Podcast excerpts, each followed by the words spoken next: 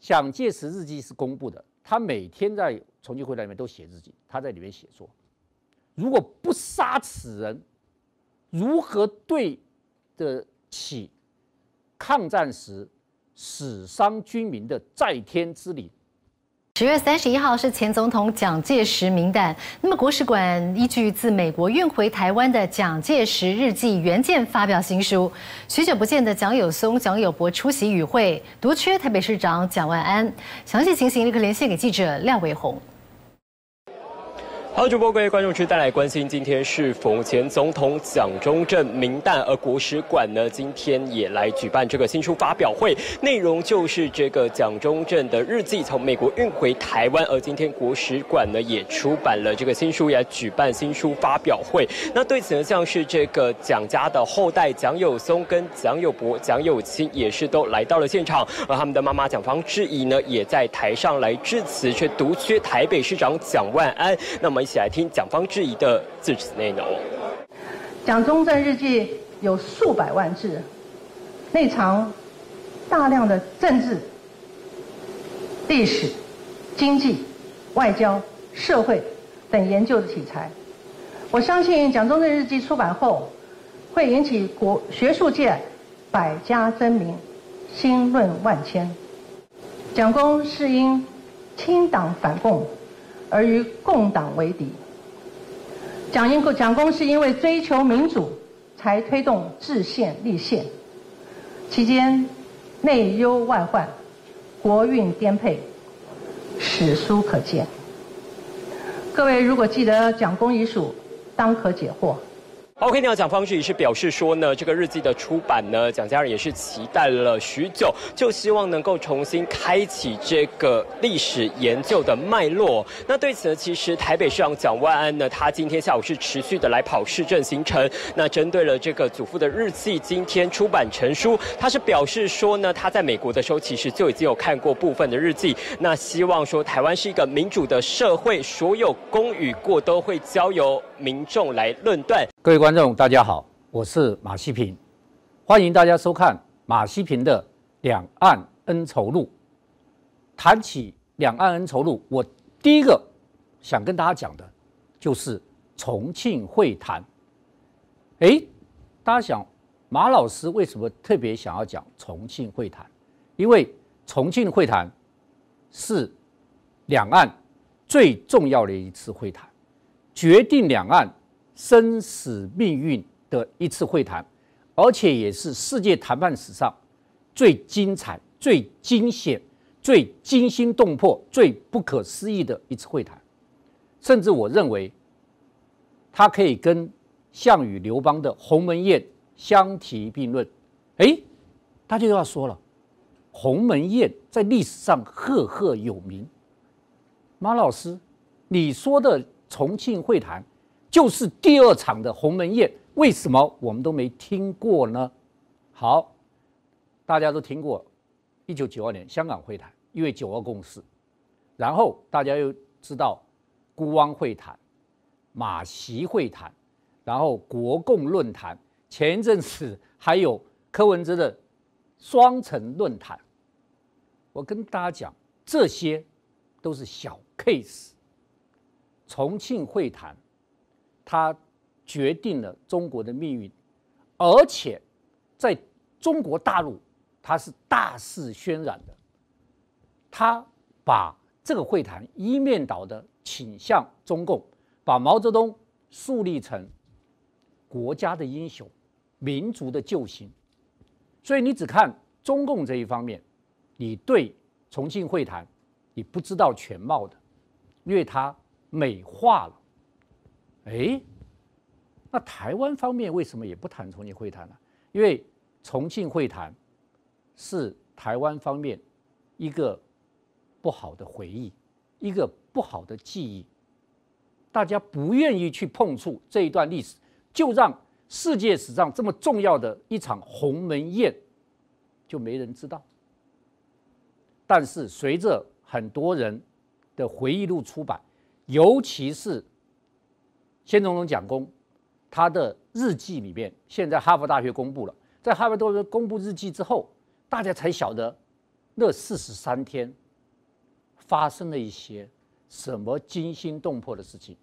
好，我现在开始跟大家介绍这个可以跟刘邦、项羽鸿门宴媲美的现代鸿门宴的来龙去脉，其中的过程曲折离奇，其中的勾心斗角、惊心动魄。好，这是在这个一九四五年八月，那时候原子弹邦丢下去，大家都知道日本人撑不住了，日本人要投降了。因此，大家都知道这个时候，国民党军队主要是在东南，就是四川、云南、广州这一部分。那老共的八路军是在东北跟华北这一带，由苏联扶持。因此，他要垮台之后，蒋介石下了命令，所有的部队原地等待，所有日军都要由国军政府军去接收。但是老毛怎么可能听这件事情呢？因此，中共的八路军啪接一下子冲上去，在东北跟华北占据了超过两百个城市。所以，这个时候，蒋介石体会到了，如果在抗日胜利之后，全国要统一，他必须要把毛泽东干掉。简单的说，他要把毛泽东杀掉。因此呢，蒋介石就发了一封电报给毛泽东，请你到重庆来跟我谈。战后日本投降后的局势，这个电报呢，毛泽东一接到，丢下去，只讲了一句话：“蒋介石要杀我。”他也知道你找我到重庆去就是要杀我，但是蒋介石厉害，他把这个电报发给毛泽东的同时，也把电报发给中央通讯社，中央通讯社就发给全国所有的媒体，所有的媒体都登出来，哇，抗战要胜利了。民众都希望和平，但不希望看到你国民党跟共产党打仗，所以就觉得毛泽东你应该到重庆去跟蒋介石谈一谈啊，全国要和平统一啊。毛泽东受到很大的压力，他就回了一封信给蒋介石，说：“等一下朱德总司令会给你写封信，你看了信之后我们再谈。”蒋介石收了这封信之后，又收到朱德的信，朱德的信上面。其实都是一些扯的事情，他就说我对于什么盟军投降协定、盟军接收协定，我们有意见的，就讲这个。蒋介石第二封信，啪，又去给了毛泽东，上面写什么呢？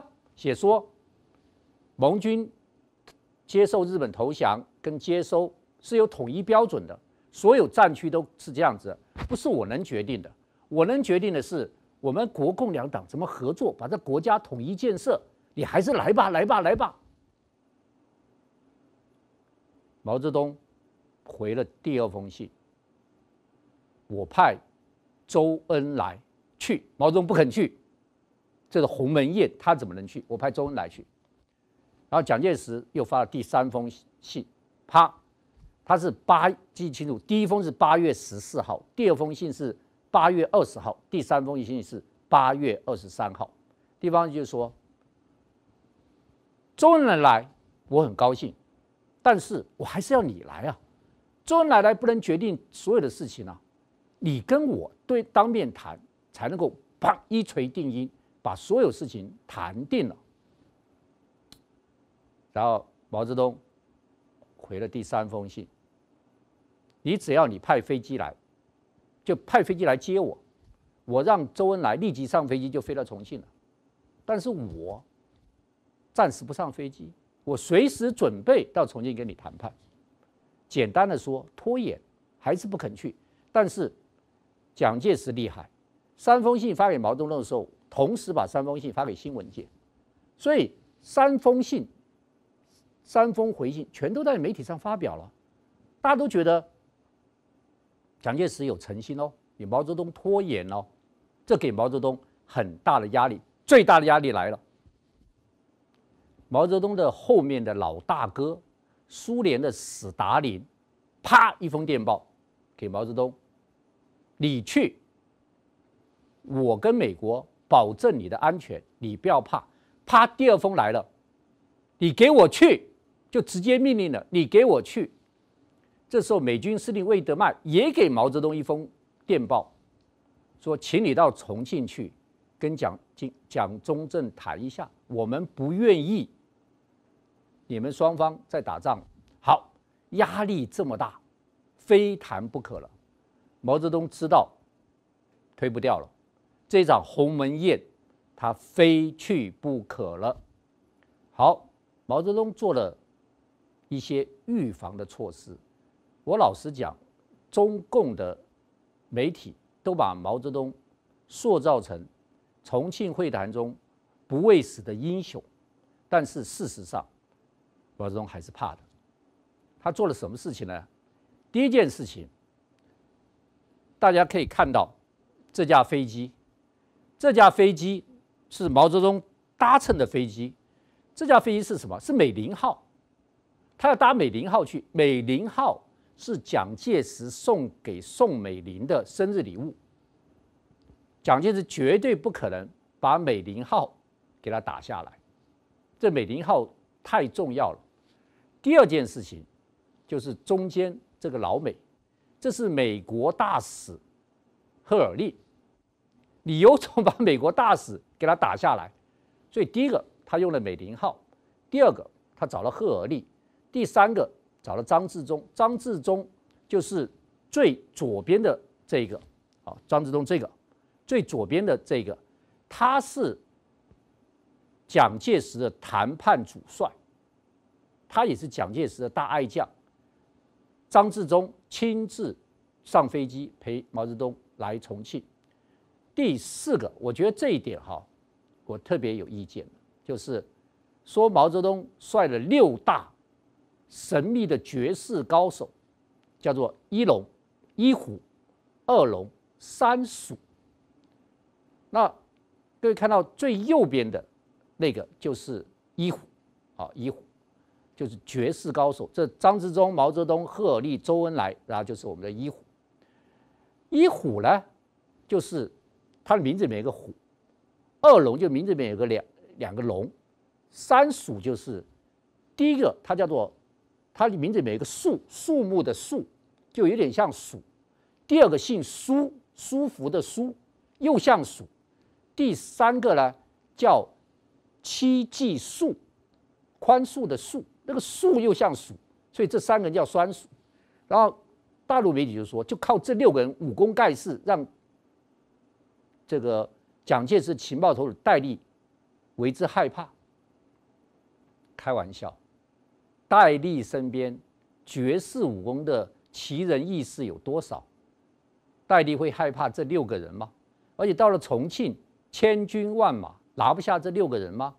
当然，我也承认，特别挑这一虎、二龙、三鼠，枪法、武功当然是一等一的，那可能绝非等闲之辈。但是不是说靠他们三个人就 OK 了？我最后要请大家看一下毛泽东戴的这个帽子，这个帽子呢，大陆也做文章，说他这帽子戴真好看。但是你你在毛泽东之前的照片，你去找找看，跟毛泽东之后的照片，你去找找看，没有见过他戴这顶帽子。这顶帽子考克帽，是周恩来特别给毛泽东的。我认为这顶帽子有一点防弹的作用。毛泽东只有在重庆的时候戴这一顶考克帽，所以毛泽东内心里面还是觉得蒋介石是要杀他的，这是个鸿门宴，项羽是要杀刘邦的。好了，很多人问我，马老师，重庆会谈究竟蒋介石要不要杀毛泽东？当然要了，他不杀毛泽东，他把毛泽东千里之外找到重庆去。从延安请到重庆，他不杀他干什么呢？其实蒋介石有两个策略：一个杀，一个抓。一个就直接杀掉，一个就抓起来软禁起来。好，结果两个人第一次见面，蒋介石的杀机就消了一半。为什么杀机消了一半呢？他们一见面，这个毛泽东是说：“委员长好。”蒋介石握他手叫润之。毛泽东别名叫润之，又叫毛润之，他叫他小名就很亲切，润之。这时候发生了一件事情，我给大家看，就是这张照片。这张照片是欢迎的晚宴，欢迎的晚宴呢，当时见面，然后双方举酒杯祝贺。各位知不知道毛泽东这时候讲了一句什么话吗？让蒋介石杀鸡去了一大半。毛泽东说：“蒋委员长万岁！”这不得了了。他叫蒋委员长万岁，这是效忠的之言。哇，蒋介石听了龙心大悦，哦，龙心大悦。这个毛泽东这点很厉害，这是第一点，杀鸡去了一大半。第二点，美国大使赫尔利陪着他到重庆，苏联大使彼得罗夫在大使馆摆宴欢迎这个毛泽东，在。苏联大使彼得罗夫的欢迎宴上，你知道去了些什么人？英国大使去了，法国大使去了，加拿大大使去了，美国大使去了，世界上最强的这个美苏英法大使全都去了。他们就是为什么来？保障这个毛泽东安全。因此，蒋介石的杀机，咔。暂时消掉，但是杀杀杀，蒋介石的杀机又起了。为什么蒋介石的杀机又起了？原来毛泽东跟蒋介石第一次会谈，两个人谈了将近八个小时。谈完之后，蒋介石给身边的人讲：“这个人。”太厉害了，非杀不可。你知道为什么？因为毛泽东一天要抽五十五十根香烟，五十，他是个烟瘾极大的人。结果他在蒋介石面前谈了快八个小时，一根烟都不碰。桌上有没有烟？有。蒋介石又给他准备烟跟烟灰缸，一支都不抽。蒋介石说：“这个人太厉害，太深沉，忍耐的功夫太厉害。这样，他如果抽了，我还不在意；他不抽，我就要杀他。所以，这是第二次蒋介石动了杀机。但是呢，蒋介石还是顾虑，除了顾虑这个美国跟苏俄之外。”他还顾虑两件事情，一件事情就是，全国人人民都在等待你们两个谈，都需要你们两个谈出一个结果来。这时候你如果把毛泽东杀了或抓了，你在全国是什么什么样的威望？媒体会怎么攻击你？这是他很顾虑的一件事情。第二件事情，我在这边认真的跟各位讲，蒋介石是真心希望和平的，他知道抓了毛毛泽东或杀了毛泽东。就要战争了，为什么他真心希望和平呢？我跟各位讲一个典故。毛泽东在出发去重庆参加会谈之前，找来两个人，一个是刘伯承，一个邓小平，就给刘伯承、邓小平说：“我在重庆的时候，你们俩就给我打，打得越凶越好。你们去打国民党军队，你们打越凶，我越安全。所以在重庆实行。”刘伯承跟邓小平居然在山西发动了上党正义战役，攻击国民党军队。哎，观众一定会说了，哎，你在重庆，蒋介石要杀你，你还在外面打仗，那蒋介石不是非杀你不可吗？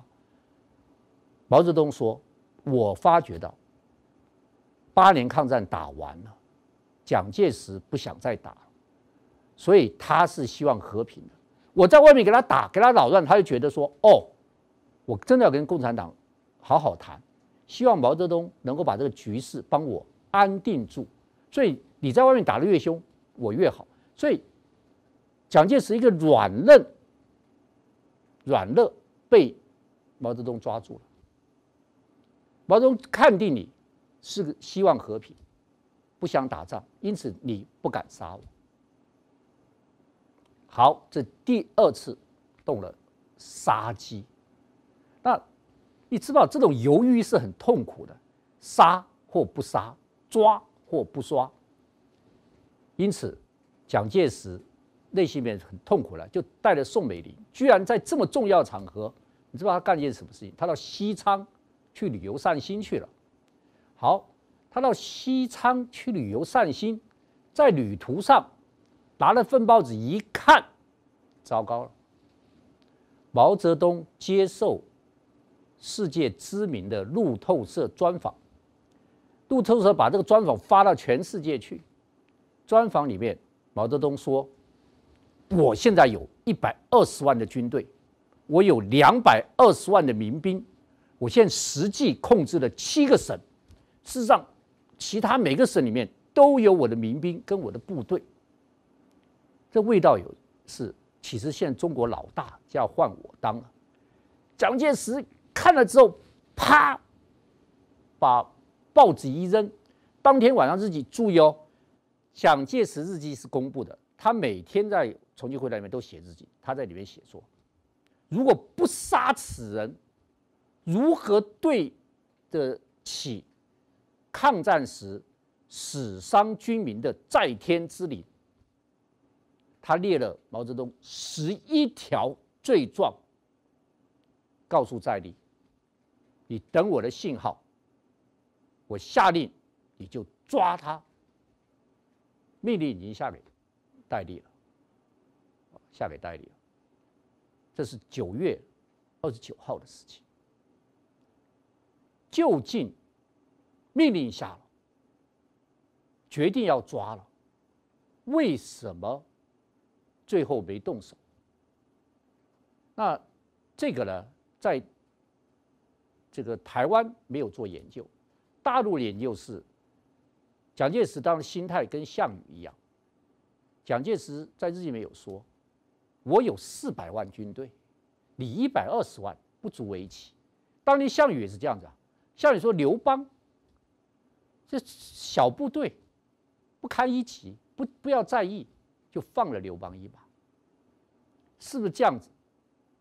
不知道，但是就是没杀。好，他从毛泽东从八月二十八号去，一直待到十月，也不杀也不抓，就这边活着。最重要的就是双方的谈判。蒋介石给毛泽东讲：“你共军收编为政府军，但你现在有四十八个师。”你收编成二十个师，你这二十四个师，我七个省让你去驻防。毛泽东不同意。那这时候周恩来就说了，周恩来说，毛主席已经来四十多天了，也没谈出个什么结果来，是让毛主席先回延安，我留在这边继续谈？好，十月八号晚上有个欢迎晚宴，毛泽东要回延安了。大家这边谈得非常高兴。这时候，有一个人匆匆忙忙的跑进来，在周恩来耳边讲了一句话。讲了什么话呢？李秘书被国民党的部队枪杀了。周恩来全身起鸡皮疙瘩。李少时是周恩来的机要秘书，在毛泽东要回延安的前夕，他的机要秘书竟然被国民党军队枪杀了，这是要动手的前兆吗？周恩来匆匆离席，就跑到医院去看李少时，已经变成一具冰冷冷的尸体了。这就不得了了。当天晚上，美国大使赫尔利、苏联大使彼得罗夫全部都打电话给蒋介石：“你在干什么？蒋介石一头雾水，发生什么事情啊？戴笠找来，把警备司令黄震找来，把警察局长找来，把这个张治中找来，你们赶快跟我查，这是怎么回事？怎么把周恩来的机要秘书给杀了？好，原来这么回事。那天下午，有一个这个刘亚子，他去拜访周恩来。刘亚子他是国民党，但是他左倾，他跟毛泽东写写诗唱和。好，刘亚子拜访周恩来，那四点钟才去，拜访之后离开，那周恩来就叫自己的秘书陪他送他回去。让自己的司机，好熊国华开车带他回去。结果呢，他刘刘亚子家住在郊外，他车子送到郊外，那个熊国华一看，他还要接毛泽东跟周恩来去参加欢送晚宴，时间来不及了，他就送他回去就就飞车。但重庆是吧？乡间的路是重庆是山路，崎岖不平，侧跳，刚好国民党一队部队在路边行军。他跳的时候，经过国民党部队的时候，一个甩尾转弯，车尾“砰”一下碰到一个国民党的士兵，当场倒地，血流满地。那个班长就说：“你给我停车，停车！”就那车飞也似的跑。那班长拿起枪来，“砰”一枪，本来是要打轮胎的，结果“砰”一下把坐的隔壁座周恩来的秘书一枪打进肺部，就死了。这下不得了了。第一个当然查出来是意外，蒋介石第一时间查出来就给让把新闻稿发布给全国的媒体，告诉说我没有动手，这是意外，我没有要动手。好，第二件事情，蒋介石做一件很厉害的事情，他把这个重伤被撞伤的这个士兵放在这个周恩来秘书。病房的隔壁，隔壁，所以同一个医院，周恩来跑去看看他的秘书的时候，也不得不去看一下国民党这个被撞伤的士兵，才发觉他很严重，很严重。好，所以十月十号，双方签订了双十协定，因为十月十号签订了双十协定。十月十一号，毛泽东坐飞机回到延安了。好了，双十协定就跟我们现在九二共识是一样的。本来双十协定最主要目的是，共军怎么样编制政政府军，四十八师变成二十师，而你的驻地要把它限制。但是双十协议里面根本没谈到这些。双十协议里面签了一大堆空话，我是看过双十协议的。大家知道我是中国大陆研究所毕业的，我在研究所的时候专门研究两岸谈判，我的硕士论文写的就是谈判。这个谈判啊，一定要有协议，但是老共太厉害了，老共呢把谈判跟协议当做政治的手段之一。双十协议就是双方都希望和平，啊，双方都希望建设一个新中国，啊，双方都要共同努力来促进这件事。大部分都是虚话，实际的内容没有。好，十月十一号，毛泽东回到延安。各位，蒋介石在重庆会谈四十三天里面。三度动了杀机，三度要杀或捉毛泽东，但最后他让他回去了。这是国共两党最重要的一场谈判。当初如果就像项羽在鸿门宴杀了或抓了刘邦，后来。汉朝就没有了，历史就要重演了。同样的，重庆会谈，蒋介石如果狠了心，杀杀了这个毛泽东的话，今天海峡不是这个样子的，历史不是这样写的。你们去看蒋介石的日记，他的心情每一天都在上面揭露，他要不要杀，要不要抓，起起伏伏，起起伏伏。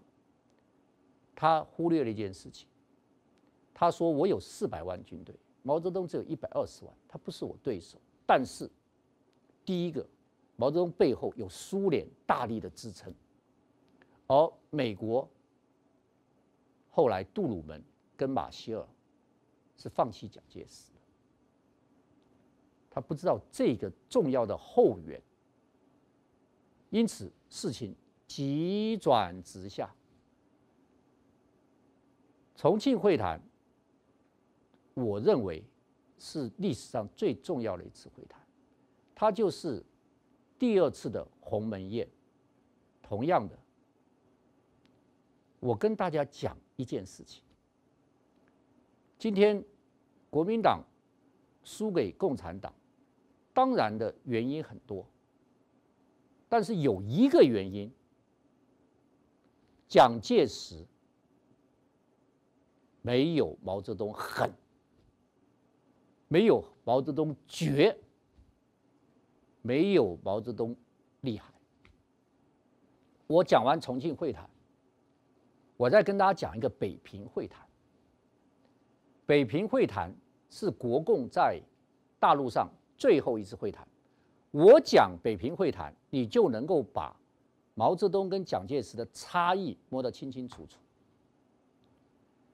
一九四九年一月，中共的大军开到了长江的北岸。这时候，长江以南还是国民党的天下，而且国民党在长江沿岸部署了三百万的部队，而且海空军都是国民党优势，因此，共军三这个军队大概两百万。你要渡江，很困难，很困难，你会做重大的牺牲，因为国民党已经立立绝对不让你共军渡长江。好，这时候美国又出面了，斯大林也出面了，就说这样子好了，你们方双方和谈，隔江而治，也就是说长江以北是归共产党管，长江以南归国民党管，哎。历史上有南北朝，南朝跟北朝。如果照美国跟苏斯大林、苏联这样建议的话，一个新的南北朝要出现了。长江以以南国民党，长江以北共产党。好，但是呢，毛泽东不跟蒋介石谈，换个人谈，所以蒋介石就宣布下野，下野回到老家溪口，由李宗仁代总统。四月一号，四月一号，这个国民政府的谈判团就到了北平去谈隔江而治。好，这是个著名的北平会谈。四月一号，就一去之后，事实上主谈人还张治中，就是重庆会谈那个跟周恩来两个主谈的张治中。张治中去北平会谈之前，跑了一个地方。跑哪里？跑到溪口去，跑到溪口去见了这个蒋介石。蒋介石虽然下野了，但张之洞还是问他：“你的看法是什么？”结果双方一会谈，周恩来就很不爽，就说：“哎，我们不跟蒋介石谈的，你会谈，跑去溪口见蒋介石干什么？”哇，第一个，他们的行踪被摸透了；第二个。周恩来棒，你要隔江而治，这八条，你全部要给我答应。这个张治中一看八条，其中有一条是绝对不可能答应的。这个毛泽东太狠了。毛泽东接见张治中的时候，就给他说，那条是不能动的。什么条呢？有一条说，你要交出战犯来。尤其是排名前六的六大战犯，你要交出来。你知道六大战犯是哪六个人？排名第一的蒋介石，排名第二是李宗仁，然后后面有陈诚，哦，有这个白崇禧，就白先勇的老爸，哦，还有顾祝同啊、何应钦，我怎么可能把这六个人交出来给你当战犯呢？不可能。啊，后面战犯的名单连蒋宋美龄都在上面，因此双方谈不下去了。四月十三到十五，双方进入实质会谈。那因为这一条搞不定，那这个国民政府的谈判团就给老毛建议，说这么严重的事情，是不是你您亲自出来跟这个呃李宗仁见个面？好，我跟大家看一下，哎，这张照片给大家介绍一下。这张照片是重庆会谈很重要一张照片。美国大使这个赫尔利、蒋介石、毛泽东。我为什么特别记到这张照片啊？因为赫尔利后面蒋经国，因为在重庆会谈里面记载从来没蒋经国的这个影子。其实看到没有，蒋经国在赫尔利后面，所以代表说蒋经国他在后面是有策划这件事情的。好，当然蒋。蒋介石后面是张群，那毛泽东后面是王世杰。王世杰后来当过中央研究院的院长。好，好，那我再跟大家看一张照片，就这张照片，这就是北平会谈，这就是北隔江而治的北平会谈。如果这个会谈成功的话，就不是大陆跟台湾了，就是南北朝，就跟现在南北韩一样，南北韩是三十八度线，我们是长江。好，双方其实就除了战犯这一条之外，其他都谈的差不多了。四月二十号签约，双方决定签约了。哇，南消息传回南京的国民政府，南京国民政府就很开心，双方要签约了，和平要来了。其实蒋介石。心里面想的是什么？我可以跟大家讲。四月二十号签约，大家可能不知道。五月，长江的汛期到了。什么叫长江汛期到了？就是五月开始，长江上面的冰雪要融化了，融化之后那个水啪冲下来，长江整个会淹水，会变洪水。大家都知道长江、黄河都会泛滥，那长江也会泛滥。五月之后，它就开始泛滥。长江一泛滥，一直到冬天，山头在结冰之后，那个水势湍急的水势才能够才可以收敛。所以只要签了约，拖住拖到了五月，以共军的船的能力是没办法渡江的。何况我有三百万大军在那边等着你，三百万，我的飞机空优，老共是没没没空军的，我的海军也在海优，那在。长江江水湍急，你不可能渡江，我就得到一个休养生息、重新整军的机会。我可以再借这个时间翻本，这是蒋介石的打算。好，各位知道发生什么事情吗？四月二十号签约的那一天。毛泽东的第一批部队悄悄渡过长江，这根本就是个幌子，让你放松心活的幌子。毛泽东跟朱德下达了一个命令，这个命令叫什么？叫向全国进军的命令，向全国进军的命令。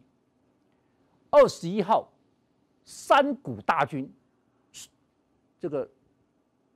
让这个国民政府军完全手足无措情况下渡过长江，叭一下杀进去，杀进去三天，四月二十三号就杀进了南京，这就厉害了。我跟你太谈北北平这个会谈，我已经跟你谈好了，四月二十号要签约了，我四月二十号第一批部队又进去，四月二十号我全面渡江，松懈你的心防。毛泽东就在那个时候写了一个震惊所有的一首诗，我一定要跟大家看一下这首诗，你就知道毛泽东厉害了。来，这个就是毛泽东写的那本诗。好，这个因为他那个写太草了，我们来看，我要大家看的第最有名的就是第五句跟第六句。大家看，这等于是在大陆传翻天了。现在整个大陆，他们追求经济，追求这个利润，都是靠这个精神。这两个精神影响了大陆很长时远的时间。什么叫“宜将胜勇追穷寇，不可沽名学霸王”？毛泽东这首诗就当时写的。他这什么意思呢？就是说，现在蒋介石已经是个穷寇了。败败将，那大家不说穷寇莫追吗？不对的，我要杀无赦，我要将我的剩下的勇，就我剩下的部队，我已经一路勇下去，我从华北、东北一直一路杀过黄河，杀到长江，我还有剩下的勇，我就要把蒋介石的这个穷寇追到底，追杀到底，不留后路。宜将胜勇追穷寇，下面一句话这是打了蒋介石一个耳光。不可沽名学霸王，不要学项羽啊！项羽当初就是沽名钓誉，想说我已经是西楚霸王了，我何必对那小小刘邦赶尽杀绝了？我留他一条命，代表我的仁慈宽大，这才是霸王风范。我要让历史留名，所以。鸿门宴，他也不杀刘邦，他可以追击刘邦的，他也不追击刘邦，他沽名钓誉。我告诉你，重庆会谈的时候也是场鸿门宴，蒋介石就学西楚霸王项羽，没有杀了毛泽东，但是毛泽东在北平会谈的时候写这首诗：不可沽名学霸王。哦，这就厉害了，这简直就是说，重庆会谈这个鸿门宴，你放我一马，对不起，北平会谈，我不可能放你一马的。所以大家看到了没有？这就是毛泽东跟蒋介石的分别。毛泽东很很绝厉害，我跟你谈判，但是。我私下整个都部署好，谈判是幌子，是假的，真正的是杀。所以从重庆会谈到北平会谈，大家就可以知道这个毛泽东跟蒋介石的差异，也知道这两场会谈决定了两岸的命运。今天大家一定说：“哎，这个蒋介石杀人很凶的。其实蒋介石在这个在仁慈上真的有点像项羽。项羽基本上这个是仁慈的，大家可能不知道，因为刘邦有问说项羽的功过如何，就他们说他仁慈，缺点是不肯把。”战利品分给下属，所以下属没有得到好处。好，这个我再讲一个小故事给大家听。好，曾经美国人有三次要从台湾丢原子弹去炸大陆，一次是韩战，一次是这个麦克阿塞，第三是八二三炮战要去打。我告诉各位哦。原子弹已经运到清泉岗机场了，十二枚原子弹、义勇兵飞弹已经运到这个清泉岗机场，而且那个核弹是可以用飞机投掷的。三次美国已经决定要投掷了，毛泽东不怕，毛泽东知道这事情，毛泽东说：“我有几亿人，你来炸吧，炸死一百万，我还可以忍受得了，我不怕，你来炸，我人多，我别人我就是人多，你来炸好了。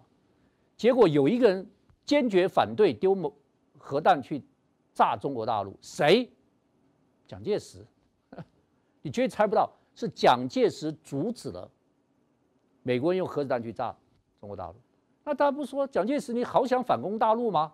你想反攻大陆，你用核弹去丢一下，把大陆炸了，不是就反攻大陆了吗？那今天就没有两岸了，这你最后一次机会啊！核弹丢了日本，日本投降了，你核弹丢了大陆。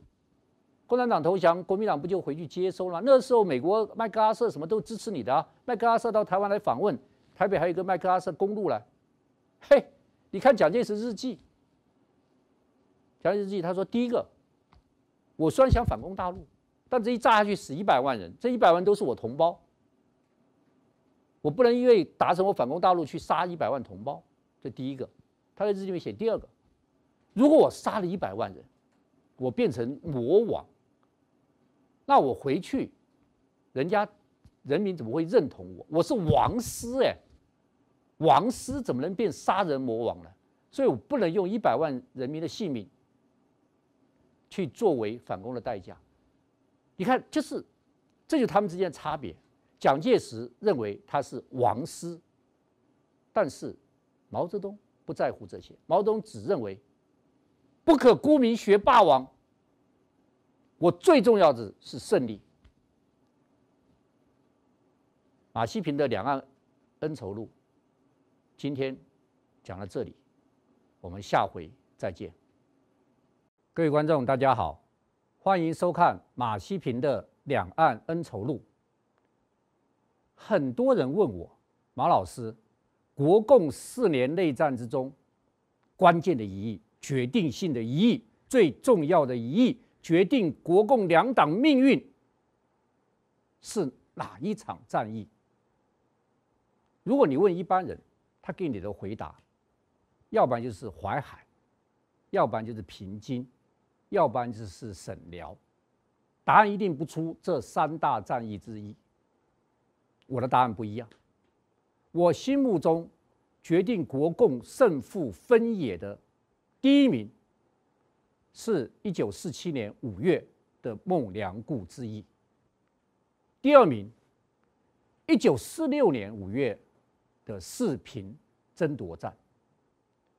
这两场战役才是我心目中决定国共分野的两场战役。第一名的孟良崮战役，当然主角是七十四师的师长张灵将军。第二场。四平战役主角当然是新一军的军长孙立人将军。巧合的是，孙立人将军是张灵甫将军太太的遗葬，他们两个是有亲戚关系的。好，我们今天要跟大家来讲国军的第一猛将，王牌模范模范师。张灵甫将军，各位看张灵甫将军这张照片，英俊潇洒帅气，根本就像个电影明星。张将军不但长得帅，而且他是个儒将，才华横溢啊！我跟大家讲，他书法写得太棒了。他如果不当军人，他现在一定是。大书法家，为什么呢？当年书法第一名家于右任先生看到他写的书法，一直在那边呼奇才奇才奇才。哇！于右任说：“怎么会有人书法写的这么好？”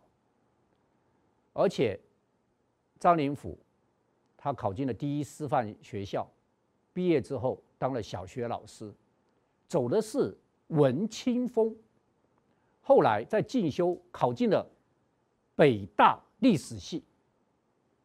但这个时候，国家局势动荡，张灵甫将军从北大历史系休学，决定投身军旅。结果于他告诉了于右任先生以后，于右任就把他介绍进了黄埔第四期。这一个思维改变了他一生的命运。他一进黄埔四期之后，当然刚开始是参加北伐，在北伐屡立奇功，然后就参加了五次剿匪的战争。在这五次剿匪的战争时候，共产党就发觉到这个兴起的新锐非常的厉害。那时候他当。一一三团的团长，那这时候要怎么对付这一个国民党里面冒起的新锐新星？他们在他太太的身上做功夫。当时张灵甫在外面打仗，他的太太住在西安。有一天，张灵甫回西安度假，突然就发觉公事包里面。一张重要的军事部署图、剿匪作战图不见了，他就问他太太：“不可能到我们家，有人到我们家来，是不是你拿去了？”他太太当然不不承认有这件事情啊。后来张灵甫回部队打仗之后，有一个消息传到他的耳中，从西安来一个朋友告诉他说。常常有一个东北来的高瘦的青年到你家去，跟你太太窃窃私语。张鲁觉得不对劲啊，什么人到我家去呢？因此，张灵甫就设了一个事情，他就放了很多假机密的文件在包包里面，然后就回家。回家以后做了记号，上一次他的文件被偷走，他有了警觉。这一次，第二天他一看，文件没有被偷走，但是有人动过了。他有做记号，你动过拿出来看，他都知道了。有人动过了，他就问他太太：“你是不是动了我的文件？你是不是共产党员？”你是不是共产党的间谍？他在气急之下做了一件你绝对想不到的事情。他掏出配枪，棒，就从他太太头上打下去，当场就把他太太枪毙了。他不能忍受他的太太是共产党的间谍。张灵甫没想到，他这一生从此一直栽在共产党的间谍手下。这个故事等一下我会告诉你。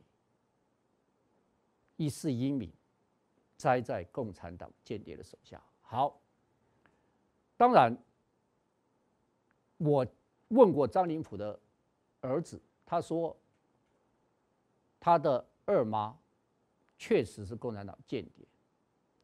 但是呢，因为前面有一个，就是他太太常常跟一个东北来的瘦高的一个年轻人窃窃私语，所以后来在共产党里面就出现第二种讲法，他们当不不承认共张灵甫的太太是共谍了，就说他是跟人家外遇被张灵甫枪决的，所以两岸流行两种。不同的说法。好，张灵甫在西安枪决了他自己的太太。这件事情，他的娘家就告到了张学良的太太于凤至那边，要于凤至替他们主持公道。但是因为张灵甫是胡宗南将军手下的一员猛将。于凤至也不能动他，他就飞到南京，给蒋夫人宋美龄告状。那宋美龄就给蒋介石耳朵旁边说：“哎，你的爱将公然在西安杀了自己的太太，你不处理啊？蒋介石叫胡宗南说：“你把张灵甫给我押到南京来。”哇，胡宗南多爱张灵甫，就说：“你堂堂一介军人，我压你很难看，你自己到南京去自首。”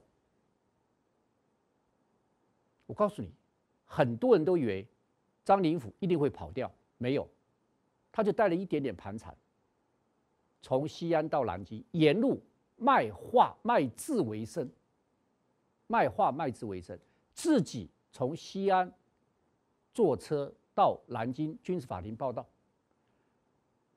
报道了，现在又有两种讲法，一种讲法就是说，军事法庭判十年；第二种讲法是说。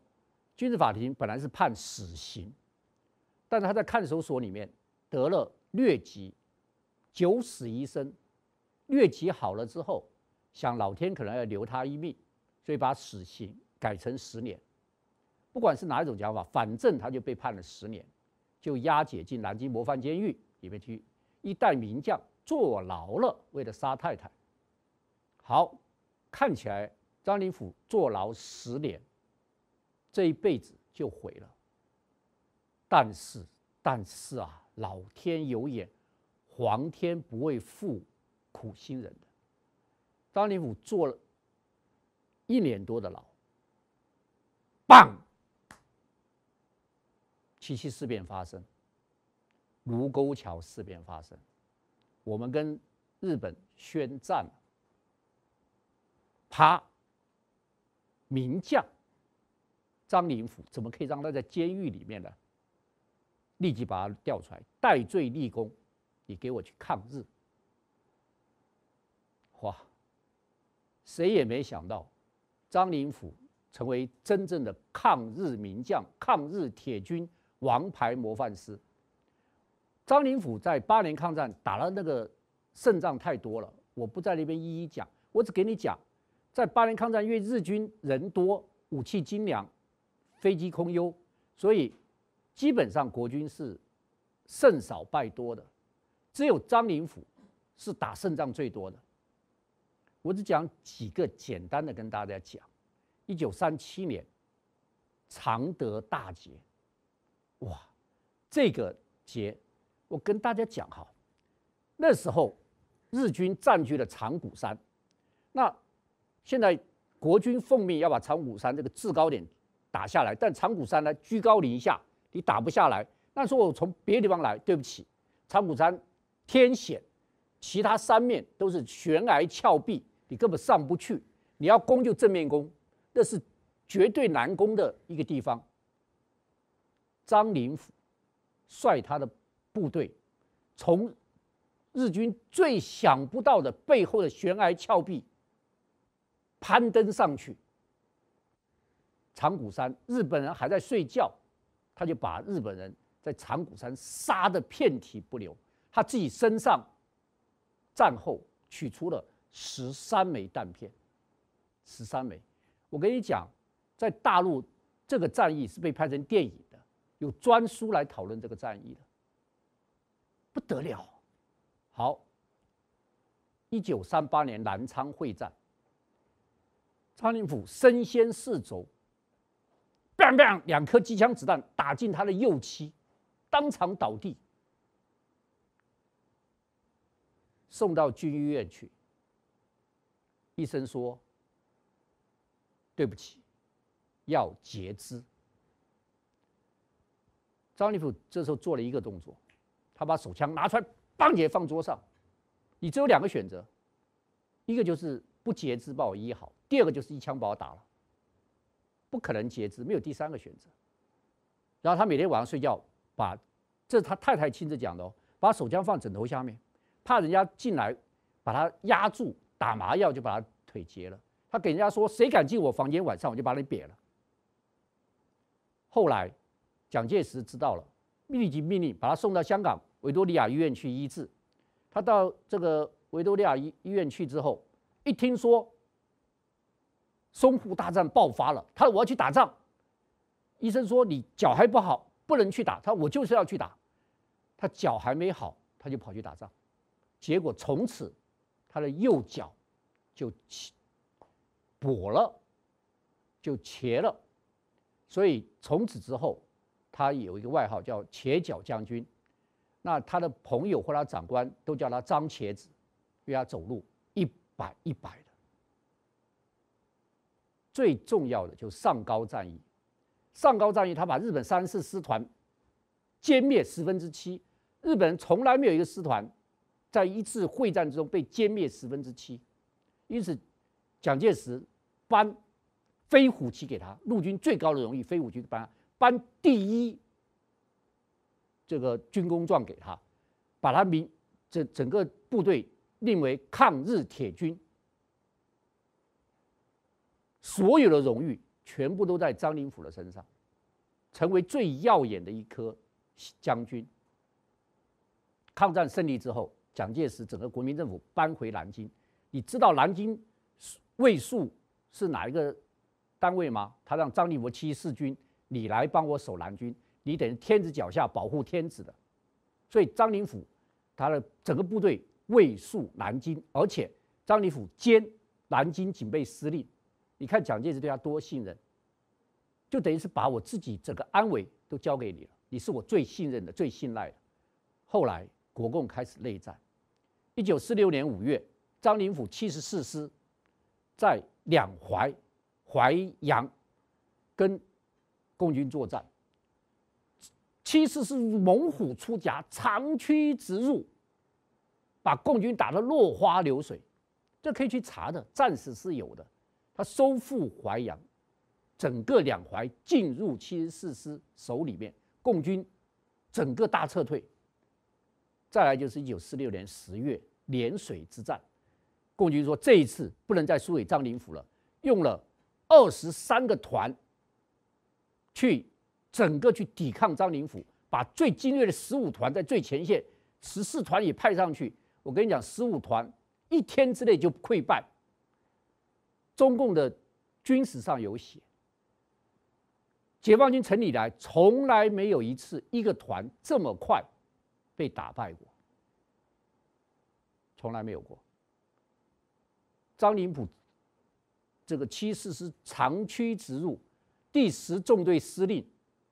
被杀，第十纵队司令被杀，整个共军往后撤，撤入整个山东。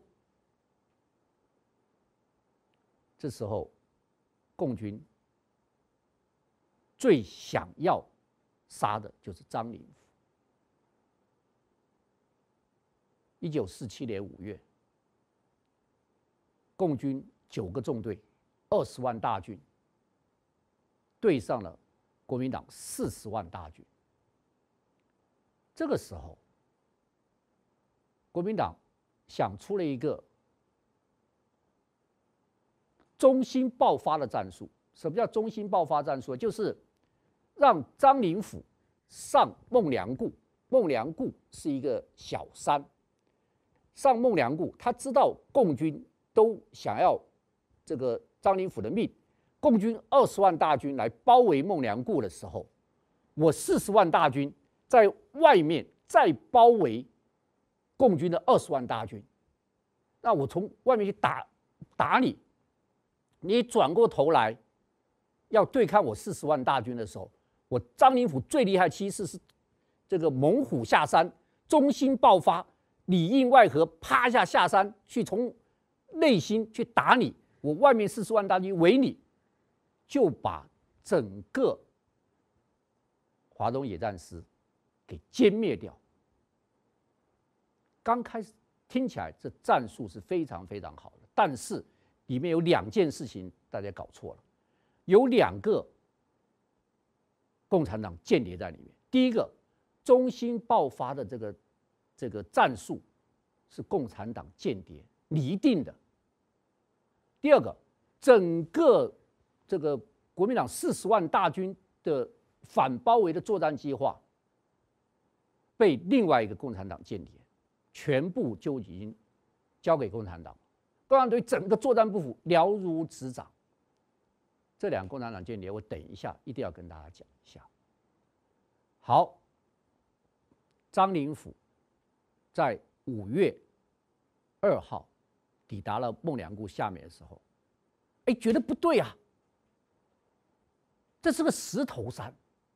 张灵甫为什么这么勇猛善战？他七四师为什么打遍天下？因为他是一个重装机械师，他是美国人的重装机械师，他的坦克重炮非常厉害。那个石头山，他坦克上不去，他的重炮根本上不去。他立即连写四封信，由于济时上将转蒋介石，说这个地方我。不能打，因为我的坦克上不去，我大炮上不去，我的重装机械师变成一个轻装师。那这个整个信写给蒋介石，但是他没有想到的是，当时国防部情报次长刘斐就是共产党的间谍。收到这个信，根本置之不理。连汤恩伯的这个秘书看了以后都说不行，七四是不能上孟良崮。汤恩伯连夜听到以后，打电话给蒋介石，结果刚好电话刘斐接的。刘斐说，委员长已经入请了，让七四师上孟良崮是委员长亲自下的命令，必须照这个命令去执行。这一下，把张灵甫送上了绝路。第二个，国防部作战厅厅长，他拟定整个作战计划，把整个外围的作战计划全部送给了共产党。共产党说：“这是好机会了，我们一定要把张灵甫给干掉。”由陈毅领军，粟裕带了大军，拟定了一个围歼。张灵甫的计划，好，这张照片就是孟良崮，粟裕中间这个穿黑衣服的，就是粟裕。他带了九个纵队，二十万人，他怎么做呢？因为他已经有了作战计划了。第一件事情，大家看这张图一定要看好，黄圈这五个箭头。黄圈这五个箭头，就是中共的五个五个纵队，五个纵队的兵力有多少人？十几万人去围攻孟良崮，十几万人去围攻孟良崮，一个师七十四师。然后呢，大家看右边下面这个纵队呢，负责去阻挡那个阻挡谁？八十三师李天霞的八十三师。然后再下面一个纵队，去把蓝色箭头的这个援军死守，把它挡住，一定不能让他来援助孟良崮。然后大家再看上面，上面是黄百韬的二十五师，二十五师呢也把它整个，你看那个红红红，就整个在那边，它蓝色的箭头我就过不去，过不去，因为你的路径、你的作战都被我挡住，都被我知道了。我事先在那边把你挡住，我用另外四个师，然后再后面六十五师，六十五师很厉害，六十五师是桂系的，桂系的，是白崇禧的，那是精锐部队，六十五师也被挡住。那再再看上面，好，最上面那个蓝线，那是十一师，十一师也是个精装师，也被共军的一个纵队把它拦住，里面所有的行进的路线，你的部署。全部被我知道，我全部在那边用固守的状态，我把你挡住，挡住，挡住，全部让你不能够去救张灵甫。我用五个纵队，十几万人猛攻张灵甫。张灵甫本来以自己要担任中心爆发任务，是觉得很骄傲的。我们这一次可以一举把他打败，但是第一天，张灵甫觉奇怪。援军，我被围攻成这样，援军怎么还不来？我跟你讲，最靠近张灵甫的是最下方，大家看最下方这个八十三师李天霞的部队。哎，对，这李天霞八十三师是最靠近这个。但是我刚刚讲了，八十三师师长谁？李天霞。李天霞当初因为要争夺七四师师长，跟张灵甫之间有了心结。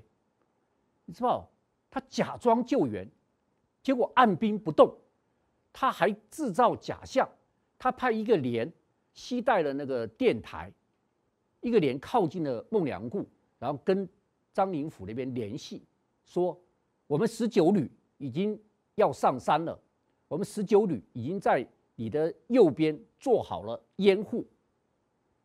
假的，就一个连去用个电台放假消息就撤回来，然后他派一个团去，然后李天还给这团说情势不对你就撤吧。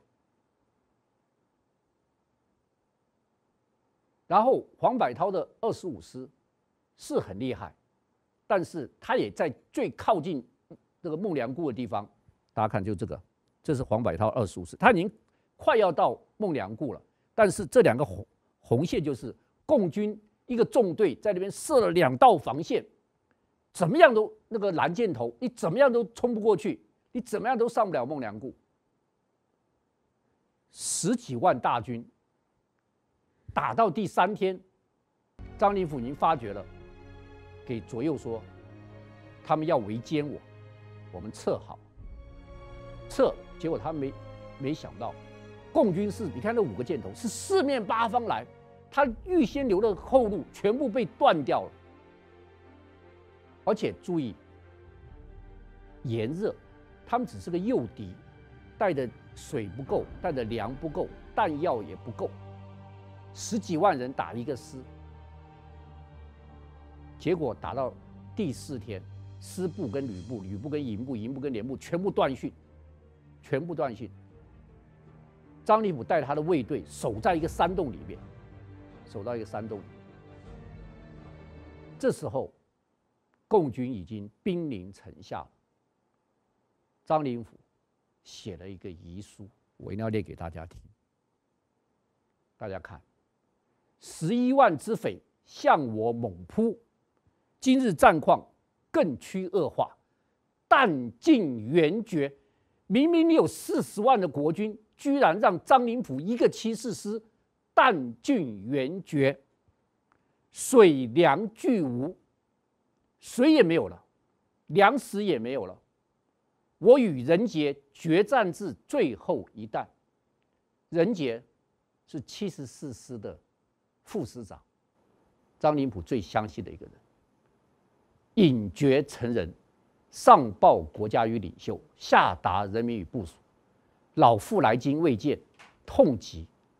望善待之，幼子望养育之。育龄五期，今永绝矣。灵甫绝笔，五月十六日，孟良崮。我跟大家讲，他说幼子望养育之是什么意思？张灵甫还没有见过他的幼子，他的幼子张道宇还在他的太太玉林的肚子里面，这是后来。玉林跟张灵甫将军的遗父子张道宇先生在台湾拍摄的，台湾拍摄。张灵甫先生一辈子没见过他的儿子张道宇，因为道宇当时还没出生，快要生了，在他妈妈的肚子里面，弹尽援绝。外边有四十万大军，你让我弹尽援绝。我水粮巨无，我七四师王牌模范师，蒋经国、蒋蒋介石最厉害、最精锐的一个师，被搞成这个样子。好，最后张灵甫剩一颗子弹，棒，上报国家与领袖。下达人民与部署，以身殉国。粟裕对他非常非常的尊敬，特别把他的遗体隆重的埋葬，还有人当场下跪向他致敬。一代名将，王牌模范师。就这个样子离开人世了。蒋介石急怒攻心，下达一个命令：李天霞当场枪决。真的有这个命令，李天，但是李天霞后来还是没有被枪决。李天霞故事我们就暂时不讲了。好，那我再跟大家讲这个。毛泽东自己在有写，说啊，当张灵甫的死讯传到毛泽东耳里面之后，他说我很罕见的、快乐的吃了一碗牛肉汤。后来他召见。陈毅跟粟裕的时候，他就接见他们，说：“你们那样果敢、迅猛地消灭了第七十四师，在中国这块土地上有两个没想到，一个是粟裕脱口而出蒋介石，啊，粟裕说还有一个人呢，啊，旁边就有人说陈诚，毛泽东说不足挂齿，粟裕说何应钦，老子说何足道哉。”再有说白崇禧，毛泽毛泽东说离题千里了，因此大家就问毛泽东：两个人没想到，居然我们可以灭七十四师，我们可以杀张灵甫，那么还有一个人是谁呢？各位观众，你猜到了吧？毛泽东说有两个人完全没想到，一个是蒋介石，他绝对没想到七十四师会被歼灭掉，还有一个人是谁？毛泽东说：“我来公布答案，答案是。”毛泽东，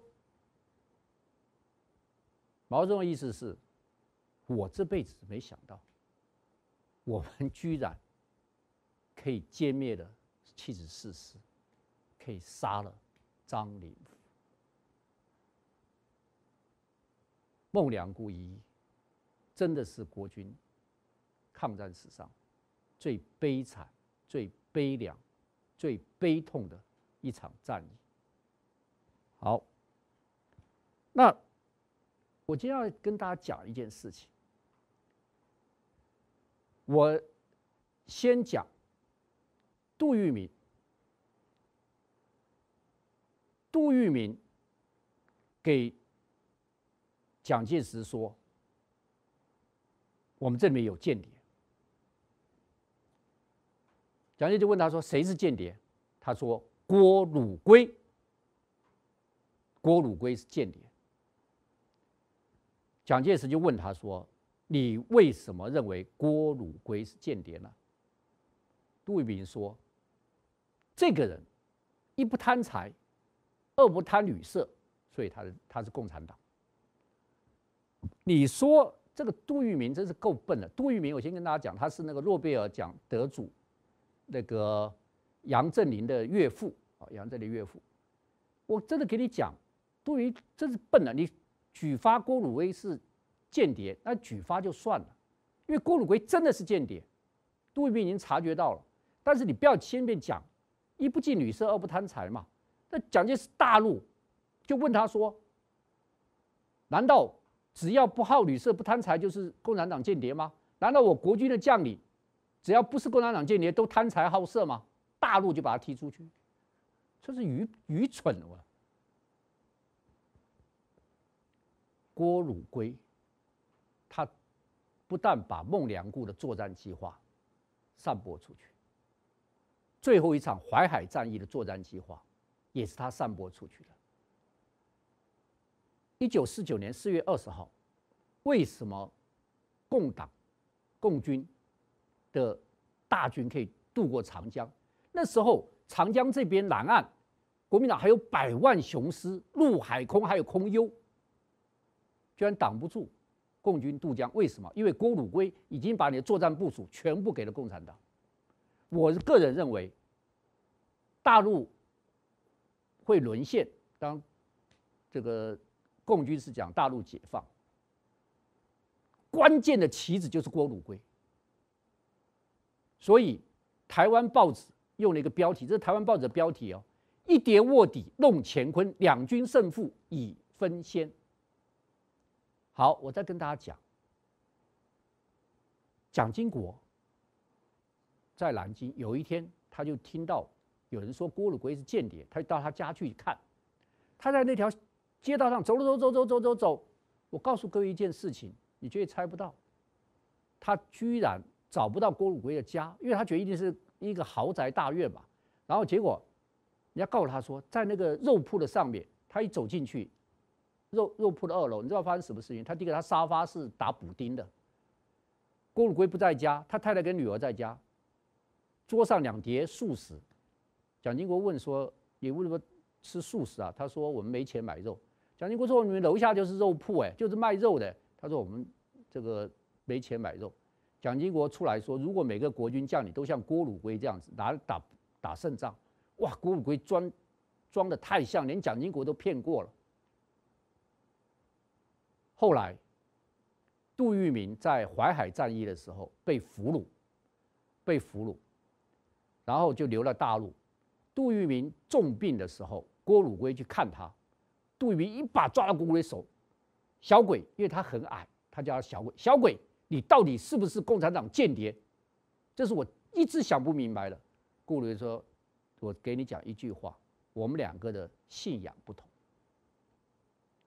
除了后来郭汝瑰出车祸死亡，他的同班同学，他的军中旧友在台湾的，全部都寄封信给他。”郭汝瑰家人一打开信，里面全部每个人寄一张白纸，寄一张白纸给郭汝瑰。那郭汝瑰知道自己要要被暴露的时候，有一天这个会议里面检讨谁是共谍，郭汝瑰站起来说：“刘斐是共谍。”大家傻住了。刘斐是国防部情报次长，郭汝瑰说：“刘斐的刘斐是不是共谍？刘斐是共谍。”但是郭汝瑰。为什么讲刘斐？因为他们两个是不同系统的，不同系统的。刘斐确实是共谍，就是郭汝瑰跟刘斐这两个共谍，一个把国军在孟良崮外面的，郭汝瑰把外面部署全部告诉了共产党，刘斐是让七十四师上孟良崮去送命的。好，那今天我要跟大家讲。张治中将军跟张灵甫将军两个人都姓张，都姓张，两个都属兔，两个都狮子座，两个人都是五月十六号殉职。但是张治中将军在大陆受到极大的尊崇，这个是动员重庆市中小学的学生向张治中将军墓致敬。这是什么？这个是这个张灵甫在大陆的。纪念碑在二零一三年十月遭到人士遭到大陆的人士给砸毁。我你如果今天听了我的故事之后，你觉得张灵甫将军是不是很很了不起呢？但是我真的要跟大家讲，今天我们看大陆，第一个，当年蒋介石在南京有设张灵甫的纪念碑，结果发生什么事情？这纪念碑大陆沦陷之后，啪。被撤撤掉，山东有个张灵甫县，这个县大陆沦陷之后，啪被取消。但是今天大陆还是很尊敬张灵甫的，在原的地方还有设他的一个这个纪念碑。好，台湾怎么样呢？好，台湾最妙了，这个是张灵五号驱逐舰。就这个舰呢，在香港加油的时候被香港扣留，扣留之后，香港说这个舰还给英国，英国把它卖给埃及，张灵五号驱逐舰嘣就不见了。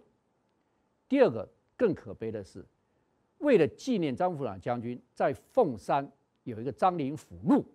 那最后我要跟大家讲一件事情，就是张灵甫将军的灵骨现在在哪里？当年粟裕很认真的。帮他埋了，但是文化大革命之后就找不到了。二零一四年，张灵甫将军的儿子张道宇先生跟张治中将军的孙子一起在大陆上开会的时候，有人告诉他说：“我们找到张将军的墓了。”好，张灵甫的儿子张道宇跟张之洞孙子两个人啪就跑到那边去，跟对方说：“这个墓，一看墓在什么地方？”在羊那个羊栏的下面，那个羊稀都是羊粪啊，稀里巴拉一个一代将军墓在下面。他说：“如果你让我开墓取骨做 DNA 鉴定，或者我看他漆上面有没有两颗子弹在里面，我就知道这是不是我父亲。对方说？很简单，你只要开墓二十万人民币，二十万人民币，不管是不是哦，是也好，不是也好，你给我二十万人民币，我就让你开幕。那当然不愿意了。所以到今天，第一个，这墓是不是张张灵甫将军的？不知道。第二个，现在杨澜下面，我希望本节目播出之后，大家能够去。把张灵甫将军的灵骨给他搞一个清楚。各位观众，您听了我讲的张灵甫将军的故事，你有没有深受感动？一九四九年十二月，蒋介石从成都飞往台湾，那是他最后一次从飞机上看整个大陆。他在飞机上讲了两句话：如果灵甫在。今天不会是这个样子。注意哦，当他离开大陆最后的一句话，居然是：“如果林甫在，怎么会搞成今天这个局面呢？”今天，在我的节目里面，我非常非常高兴的邀请到张灵甫将军的儿子张道宇先生来到我们的现场。这是道宇兄。第一次在台湾的电视上面谈他的父亲张灵甫将军，道宇兄你好，马老师你好，哎你好，谢谢你，哪里不客气。第二个，我们还要跟大家介绍，我们请的这位先生是夏华达大师，这是他八十大寿公演，八十大寿公演，那他今年几岁？他今年九十七岁了。张灵甫将军是他一辈子的救命恩人。一九四五年，张灵甫将军救了夏华达大师一命，他一直想到今天。我再跟大家讲，可能看不出来，夏大师是美国人，美国人，但是呢，大陆沦陷之后，这个夏大师因为张将军的缘故，在大陆坐了将近七年的牢。可是尼克森总统。美国总统访问这个大陆的时候，知道有一个美国人在那边坐牢，就说这个人我要带回美国。这是一个大家不知道的野史，所以尼克森访问大陆，把夏大师带到了美国。蒋夫人宋美龄在台北一听说夏大师这个到了美国，因为他是知名汪耀卿的传人。所以，蒋夫人把他从美国请来了台湾。夏大师今年九十七岁了，他跟我谈张灵甫将军对他的救命之情，值五十条金条。哎，道宇兄，今天我们好高兴能够请来上节目。谢谢你。谢谢你能不能也跟我们观众谈一下您对您父亲张灵甫将军的一个想法跟看法？是的。那个时候，他他的书法是非常好的，也写字也非常非常漂亮。然后呢，于右任就叫他到那时候是北大的学生，然后呢，从读了一年以后呢，就就到黄埔军校就是投笔从戎了，呃，所以他也是个职业军人。然后他也介入了好几个人，像我隔壁的这位夏夏老师，还有一位刘师，你知道。然后呢，在黄埔军校，第一句话就是“不成功必成仁”，嗯，他都做到了。OK，然后呢，打我父亲的呢，陈毅的陈毅将军，还有苏玉将军，他的儿子我都认识，然后他们都非常不错的一个人。所以说，一个一个学校出来就是两派两派系，一个是共产党，一个是国民党。所以说，所以说这是自己打自己人。那时候一九四五年的时候，我们国民党都不想打仗了，都想生小孩。然后，呃，结婚生小孩，然后呢，陈诚将军就开始裁军，你裁他收，你裁他收，就没有办法收拾了。就是后来陈诚将军叫我，正好我父亲一个部队在南京，整个部队，然后就叫我父亲去帮他去打涟水，打下来，打淮阴，打淮安，全部都打下来了。然后一半的军人都没了。然后呢，然后就我父亲就问他能不能休息三个月，他说不行。一定要到山东去。他就直就直接去了山东。山东呢还没有站稳的时候呢，共军就开始偷袭他了。他写了四封信给给蒋介石，透过俞济时，说什么呢？说说。呃，你要我牺牲，我愿意牺牲。但是你要我一个军曹曹公的话，不是不可能的事情，要大家一起动。但是没有人动，只有他一个人孤守了三天，就全军覆没，就是这样子。在孟良崮，张灵甫将军为国殉职的时候，这个道宇兄还是在妈妈的肚子里面，是个遗腹子。所以，今天您居然跟陈毅、跟粟裕他们的后代成为好朋友了。是的，大家一笑泯恩仇。是的，你们见面有没有谈孟良崮的故事，或是这一段的往事呢？就是开玩笑就是了。啊，开玩笑就是了。所以，这个我个人认为，孟良崮这一役决定了呃两岸未来。的走向是的，所以所以蒋蒋介石在最后说，如果林普在，不会搞成今天这个局面。您的看法怎么样？是的，这个这个这句话是谁告诉我的呢？这句话是由于在慈湖有一个一个红楼餐厅，他的老板姓郑，他跟我讲的。他的父亲是蒋蒋公的卫士，贴身卫士。他说蒋介石。上飞机的时候就跟蒋经国讲的这句话，没有假设没林溥还在的话，我们今天不会坐飞机到回台湾。今天您听了张灵甫将军的故事，对孟良崮战役有了深刻的认识与了解之后，你才觉得原来当年在两岸发生过这样子的事情，我们有这样伟大的战神，有这样伟大的将军。我们今天非常高兴能够找到张灵甫将军的儿子道宇兄来上我们节目。谢谢谢谢道宇兄，谢谢马老师，谢谢谢谢。然后还有我们的夏大师，夏大师，你好你好，谢谢您啊，谢谢你。夏大师是美国人，今年九十七岁了，但是他逢人就讲张灵甫将军了不起伟大，他是永远的恩人，是你永远的恩人。好，所以一个美国人。被美国总统尼克森救回来，但他心目中只有一个人，张灵甫将军。今天谢谢您的收看，希望下次再准时收看马西平的《两岸恩仇录》，谢谢，谢谢。